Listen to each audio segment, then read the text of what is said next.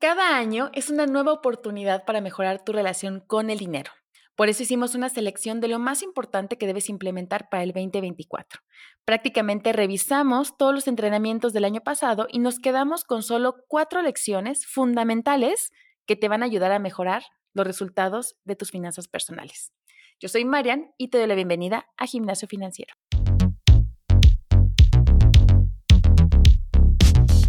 Constancia que le pongas a cada episodio, verás buenos resultados en tu salud financiera y en tu bolsillo. Vamos a empezar con la rutina de hoy. Mucha energía. La primera lección es del episodio o de los episodios más escuchados del 2023. Reglas de oro de las tarjetas de crédito, nivel 1, nivel 2. De la temporada 4, fueron el episodio 3 y 14 y nos acompañó Valeria Arellano, quien es la creadora de Afortunadamente MX. Así que si eres de las personas que paga el mínimo de su tarjeta de crédito o no sabes leer tu estado de cuenta, este episodio es para ti. Las tarjetas de crédito son el tipo de deuda más frecuente que existe y si no sabemos utilizarlas, pueden ser un verdadero dolor de cabeza. Aprende a usarlas, a pagar adecuadamente y a disfrutar de sus beneficios porque es sin duda un producto financiero esencial para hacernos de ciertas cosas, a disfrutar los meses sin intereses, a domiciliar para que no se nos pasen ciertos pagos y, muy importante, a generar historial crediticio. Este episodio fue tan interesante que, como te comenté, son dos episodios que hablamos del mismo tema. Te dejo aquí un fragmento. ¿Tú qué piensas, Vale, que serían estas reglas de oro para llevarla bien con la tarjeta de crédito? Claro. Mira, lo, primero es entender que es una deuda. Voy a explicarlo con, un ejemplo brevísimo, eh, histórico, que me pasé con un amigo. Eh, él, es, él es médico y en ese momento estaba estudiando, estaba como en el internado, ¿no? De estos, estas etapas de la medicina, no sé si se llama internado, pero casi creo que sí, en donde apenas si ven la luz del sol. O sea, están un, día, eh, un día entero en el hospital, el otro día duermen y el otro día regresan, ¿no? Entonces me dice, Val, necesito que me ayudes con mis finanzas porque tengo un o sea, tengo problemas con mis finanzas. Y yo le dije, ah, bueno, pues vamos por un café, nos fuimos por un café y le hice estas preguntas que les hago a ustedes. ¿Tienes deudas? Y me dijo, no. Entonces dije, ah, bueno, pues no creo que tenga tanto problema con sus finanzas, ¿verdad? Pero bueno, ok. Está exagerando. Segunda pregunta, ¿tienes tarjeta de crédito?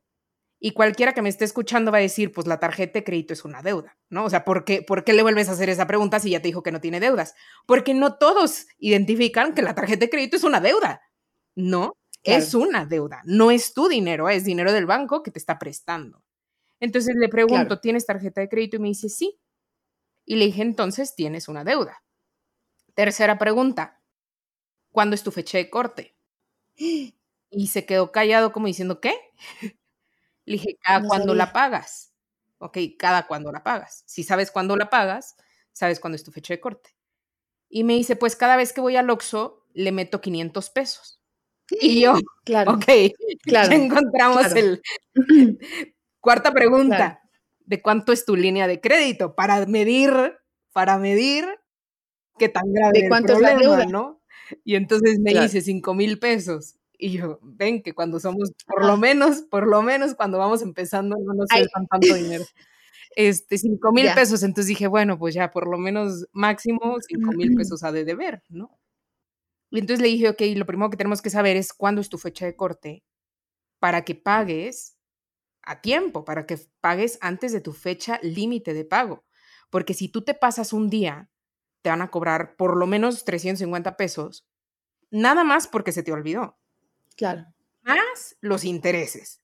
Entonces, cualquiera de nosotros tenemos cosas más interesantes en que gastarnos 350 pesos que en pagarle al banco nomás porque se te olvidó, ¿no?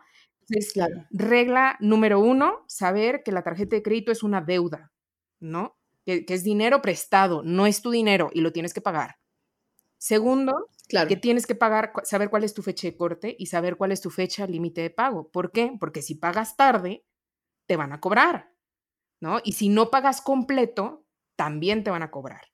Entonces, la tarjeta de crédito para, ¿para qué nos puede servir? Para generar historial crediticio, para hacer compras grandes que a lo mejor no tienes en ese momento para desembolsar. Hablaremos despuesito de los meses sin intereses famosos, para aprovechar los beneficios de las tarjetas, porque también las tarjetas tienen beneficios.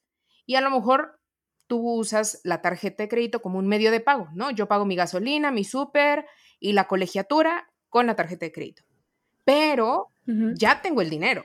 O sea, ya tengo el dinero, nada más lo estoy usando para hacer el pago y el dinero en efectivo que tengo lo voy a usar para pagar mi tarjeta. Y de esa manera, cada compra me genera, me acumula puntos, premios que, que eh, representan un beneficio. Pues esos beneficios son beneficios siempre y cuando no pagues intereses. Porque si pagas intereses, pues ahí están los beneficios, ¿no? Tú los estás pagando con tus intereses. La segunda lección es clave para cuidar nuestro dinero, porque los fraudes han evolucionado a la par de la tecnología. Así que en el episodio 2 de la quinta temporada platicamos con Daniel Urias de Cultura Financiera, quien nos compartió las claves para identificar un préstamo fraudulento. Cuando necesitas dinero o cuando necesitamos dinero, muchas veces tomamos decisiones con urgencia y no evaluamos con la cabeza fría. En este episodio vas a descubrir cuáles son esas red flags que tienes que, o esas alarmas que tienes que identificar para poder evitarte este tipo de dolores. Y también te, van a, te vamos a decir cuáles son las cosas que puedes ver para contratar un préstamo que sea legal. Te dejo aquí un fragmento.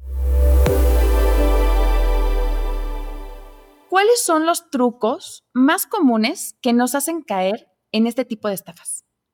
Mira, vamos a describir cómo es el, el proceso de estos estafadores miserables, mendigos, desgraciados. La verdad es que a mí hablar de este tema me da mucho, mucho coraje porque nos han llegado a cultura financiera muchísimos casos muy, muy lamentables y en todos pues se manejan de forma muy similar. Lo primero, y esto por favor anótenlo, te ofrecen condiciones de crédito hiper sencillas. Y mientras más fácil sea el ofrecimiento de un crédito, más caro te va a costar y a veces te va a costar no solo el dinero de intereses que te cobren, sino tu estabilidad, tu trabajo, tus relaciones familiares, el poder ir a dormir tranquilo, etcétera. Entonces, tengamos esto en cuenta. Te van a ofrecer lo siguiente, te dicen, son préstamos rápidos. Esa es la primera palabra que nos tiene que llamar la atención. Nadie que esté allá afuera seriamente, una institución financiera regulada, te va a andar prestando el dinero sin ninguna averiguación previa. ¿Por qué? Porque obviamente, y lo mismo harías tú, Marian, y lo haría yo, y lo haríamos cualquiera de los que estamos escuchando. Si alguien me pide dinero, pues yo necesito saber quién es esa persona, para empezar. Yo necesito saber si me va a poder pagar, cuándo me va a pagar. Digo que luego, pues si es en confianza, uno no hace esas preguntas y también ahí anda batallando para que le paguen. Pero en el caso de una institución bancaria, ese es su negocio. Prestar dinero y entonces para que se convierta en un negocio rentable y estable, yo necesito saber que esa persona va a tener capacidad de pagarme, le voy a ofrecer un plan de pagos clarito, es decir, va a haber una serie de procedimientos que yo necesitaré realizar para poder obtener ese préstamo, pero eso me va a dar a mí también, me va a dar seguridad como usuario y le da seguridad a la institución financiera al otorgarme esa lana. Ojo, recordemos también que todos los créditos, todos los préstamos profesionalmente hablando, o sea, de una institución, cuestan. porque Pues nadie te va a prestar sin intereses. Y ahí hay un ejercicio también interesante que podemos hacer. Obviamente va a haber unas instituciones que cobren más intereses, otras menos, unas que pedirán ciertos requisitos, pero en todas, invariablemente, cuando son serias, nos van a revisar el buró de crédito, que seamos personas pagadoras para que nos puedan prestar con tranquilidad, nos van a mostrar cuál es la tasa de interés, nos van a decir cómo van a ser las mensualidades, nos van a pedir eh, documentos básicos de identificación, comprobante de domicilio, comprobante de ingresos.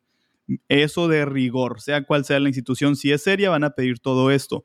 ¿Qué pasa con esas instituciones que son piratas, que son fraudes? Te dicen, hombre, no te preocupes, no me mandes nada, no me mandes comprobante de ingresos, no me mandes tu historial crediticio, o sea, con que respires y parpadees, ya con eso yo te doy el dinero Y obviamente suena sumamente atractivo porque dices, es que pues yo necesito el dinero rápido, yo tengo en este momento desafortunadamente un mal historial crediticio, entonces pues ellos me están ofreciendo todo lo necesario.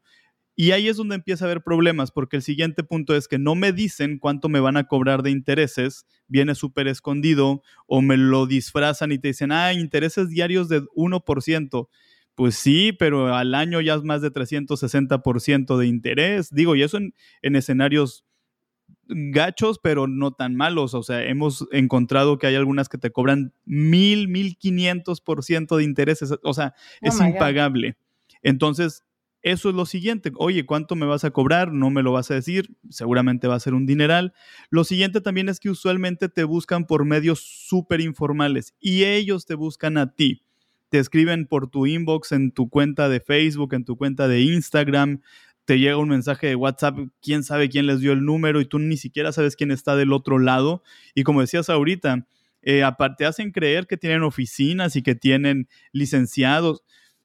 A lo mejor es la misma persona en un cuarto en alguna circunstancia muy ilícita, eh, haciéndose, fingiendo la voz, con su primo ahí a un lado. No sabemos quién está del otro lado.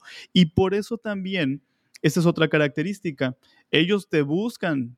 Usualmente, y eso es en mi caso y seguramente en el tuyo también, Marian, cuando yo necesito dinero porque tengo una necesidad eh, muy puntual y requiero un financiamiento, ¿yo qué hago? Yo proactivamente me pongo a buscar opciones y entonces veré, ah, está el banco fulanito, está esta, esta institución financiera, esta y esta. Y yo comparo y yo hago mi labor, mi tarea de buscar, pero fue porque yo los busqué. En este caso es al revés, te empiezan a bombardear por redes sociales, se meten a muchos grupos, tú sabes que hay comunidades, especialmente en Facebook, de grupos de mamás y grupos de esto y ventas, Aragón y mil cosas. Ahí es donde se empiezan a infiltrar y en los comentarios te empiezan a poner, no, préstamos súper fáciles, mándame WhatsApp. Incluso en los anuncios, en los anuncios de Facebook, ¿no? Se meten y, por ejemplo, en Cubo Financiero nos pasa de repente, no pidan ahí, pídeme a mí y escríbeme al WhatsApp, ¿no? Que ah, ese es un warning, ¿no? No hay un sitio web, no hay algo formal. No hay nada. Entonces, eh, toda esa, esa serie de condiciones que aparentemente son muy fáciles nos llevan a dudar o nos deberían de llevar a dudar. Otra también característica es que te dicen, oye, sí te voy a prestar el dinero que necesitas, pero requiero un pago de garantía, un pago de mm. buena fe de tu parte, que desde ahí también dices, oye, pues vete a la fregada, ¿no? Pues si estoy buscando dinero prestado es porque no tengo dinero. Y sucede en muchos casos que cuando te piden ese supuesto adelanto o ese pago en garantía, entonces la persona va y le pide a un familiar, ya trasquilaste a alguien más en esto, consigues el dinero, lo das y ahí es donde empiezan los problemas. Ahorita vamos a, platicar de los problemas. Pero las características de entrada que deberían de levantar una bandera de alerta para cualquier persona simple y sencillamente es que te digan, te presto dinero fácil, rápido, sin pedirte ningún requisito, cuenta conmigo, yo te presto dinero. No hay nadie, señores, señoras, jóvenes, jovenazas, que nos ofrezca y nos quiera dar dinero porque es muy buena gente sin pedirnos ningún requisito de nada a menos digo que sea mi mamá, mi papá o un hermano que gentilmente nos pueden prestar y de todas maneras claro. páguenles, no sean abusivos. Pero si alguien de la nada aparece haciéndome un ofrecimiento como este, es porque lo fácil, la obtención de dinero fácil va a ser para ese fulano, esa fulana que está detrás, no para nosotros. Nos va a salir carísimo y desde ahí tendríamos nosotros que darnos cuenta de que nos quieren estafar. La tercera lección tiene que ver con historial crediticio. Y como vas viendo, empezamos con tarjetas de crédito, seguimos con cómo evitar fraudes, que eso también puede afectar pues tu economía y tu estabilidad emocional incluso. Así que en la tercera lección hablamos de historial crediticio. Toda persona que maneja una tarjeta de crédito ya cuenta con uno, así que si alguna vez creíste que estar en el buró era malo, en este episodio te vamos a resolver todas las dudas que pudieras tener. Nos acompañó el creador y CEO de Círculo de Crédito. Si no lo sabes, hay dos buros de crédito que existen en México y este es uno de ellos. Fue, nos acompañó Juan Manuel Ruiz Palmieri, quien, insisto, nos resolvió todo, desde para qué existe un buro de crédito, cómo te beneficia el tener una, buena calificación crediticia y cómo mejorar tu calificación crediticia. Así que si tienes varias deudas, si por alguna razón te han rechazado algún préstamo eh, o, tienes constantemente pues tasas muy altas al momento de recibir ofertas de préstamo, escucha por favor este episodio. Te dejo aquí un fragmento y te recuerdo, este episodio salió en la quinta temporada, fue el episodio 6, por si lo quieres escuchar completo, que completamente te lo recomiendo. Ahí va el fragmento.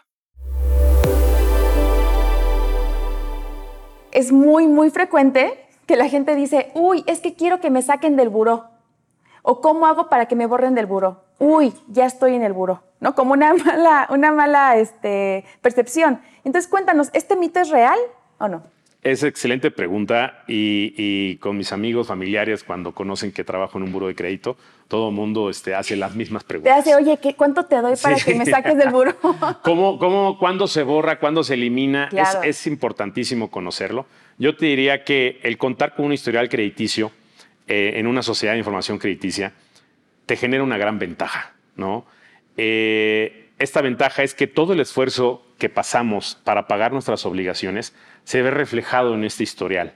Y es nuestra carta de presentación ante cualquier intermediario financiero. Y llámese por intermediario financiero este, eh, banco, fintech, este, SOFIPO, SOFOM, cualquiera de las figuras jurídicas que preste, ya sea dinero o que preste servicios. Entonces imagínate, eh, si yo te dijera a ti, cuéntame algún crédito que has tenido a más de dos años, pues a lo mejor te viene a la cabeza un crédito de auto.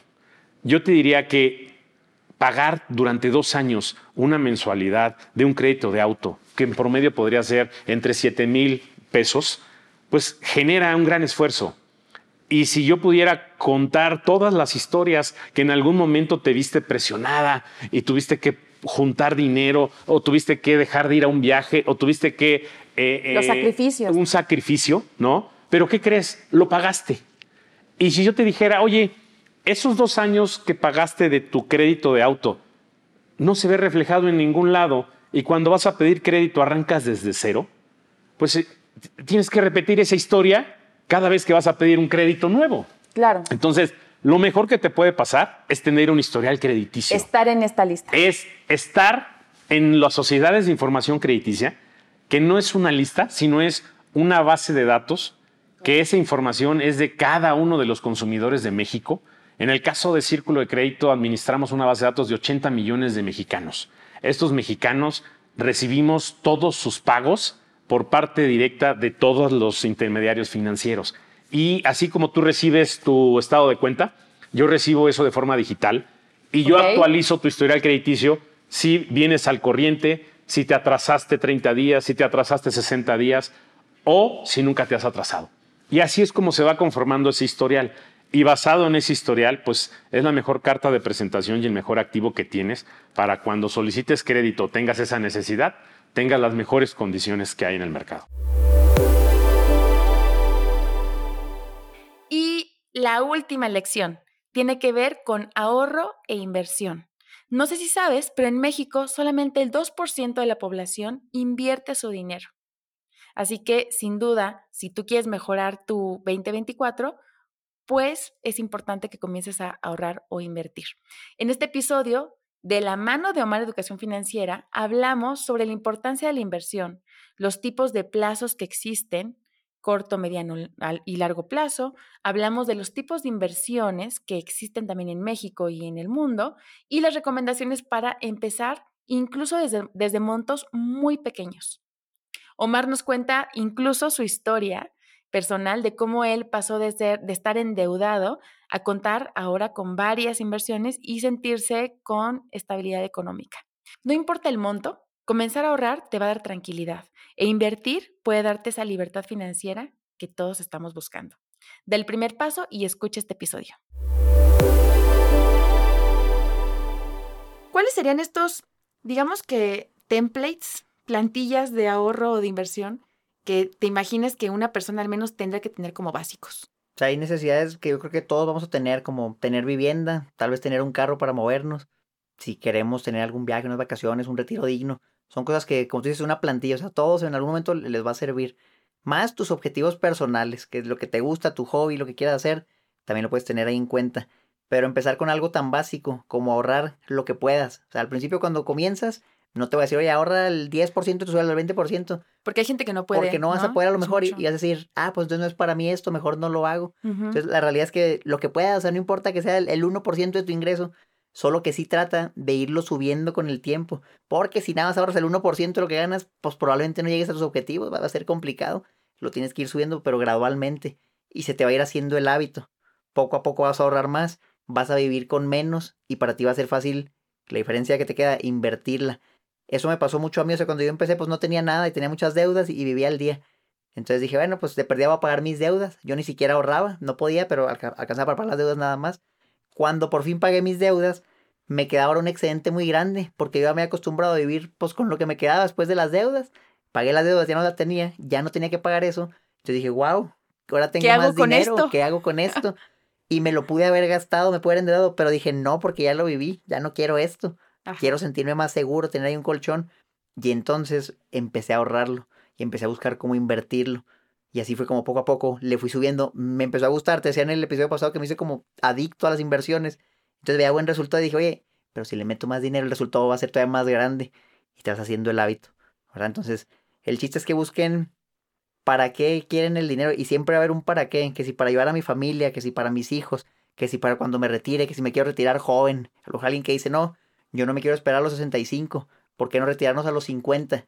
O a los 40, o a, que a, los, pues, a los 30. Claro. Pues la única manera es juntando un capital lo suficientemente grande que te permita vivir de tus inversiones.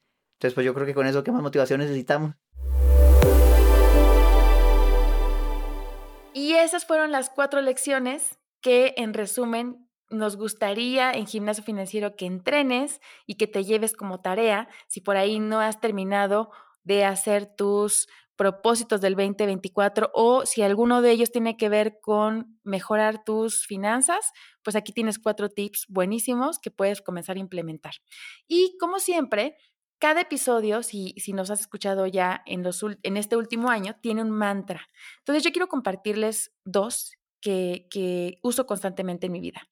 El primero es, no es promoción o no es oferta si no lo necesitas. Te lo repito, no es oferta si no lo necesitas.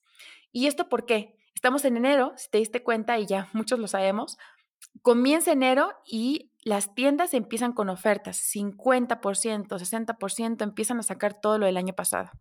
Y hay mucha tentación de ir a gastar.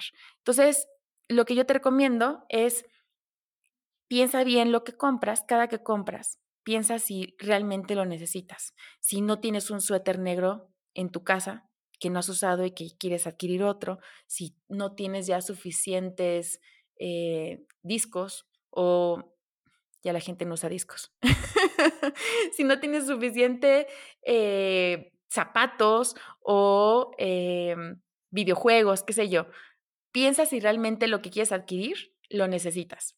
Y mi mantra número dos, lo he repetido mucho, si ya me has escuchado ya lo vas a repetir conmigo o ya te lo sabes, no es el dinero que ganas, es lo que haces con el dinero. Y eso tiene que ver con esta creencia de que uno no puede ahorrar. Siempre puedes ahorrar de a poquito. Y puede ser que una persona puede ganar mucho dinero, pero si, se, si no tiene una educación financiera y se gasta todo el dinero, no importa lo que ganes. No vas a dar nunca el paso para, para ahorrar. Si estás em, tal vez en la carrera y es tu primer trabajo y dices, híjole, es que cuando yo ya sea contratado full time porque estoy ahorita de medio tiempo, voy a empezar a ahorrar, también eh, es un pretexto. Entonces, yo te invito a que pienses, no es el dinero que gano, es lo que hago con él. Siempre las decisiones se pueden mejorar. Y con eso terminamos. Al menos, bueno, yo les comparto los, los dos mantras que, que yo me repito diariamente y se lo digo mucho a las personas que están alrededor mío. Estos dos mantras son casi parte de mi, de mi ley, ¿no? Eh, al momento de, de gastar. Y con esto terminamos la rutina de este día y la primera del año. Recuerda unirte a nuestra conversación a través del grupo de Facebook Gimnasio Financiero Podcast y síguenos en nuestro nuevo perfil de Instagram con el mismo nombre, Gimnasio Financiero Podcast. Si quieres invertir con bajo riesgo, anímate. El inicio de año siempre nos da esa energía para empezar cosas nuevas, así que te invito a que te sumes al grupo de inversión Gimnasio Financiero. Tenemos una tasa superior para nuestros miembros, que son prácticamente toda la comunidad que nos escucha. Si te gustó la rutina de hoy, por favor déjanos un comentario en Spotify y muy importante, comparte este episodio para que más personas mejoren sus finanzas desde inicio de año. Yo soy Marian y nos escuchamos en el próximo entrenamiento. Llegamos al final del entrenamiento de hoy. Repite esta rutina para mejorar tus resultados. Para ser miembro del gimnasio, suscríbete ahora si quieres más intensidad, regístrate a nuestra comunidad de entrenamiento en Facebook, gimnasio.financiero podcast. Y si quieres tener membresía VIP y comenzar a invertir con mejores rendimientos, súmate a nuestro grupo de inversión, gimnasio.financiero podcast. Pide tu pase de acceso en recepción con gimnasio.cubofinanciero.com.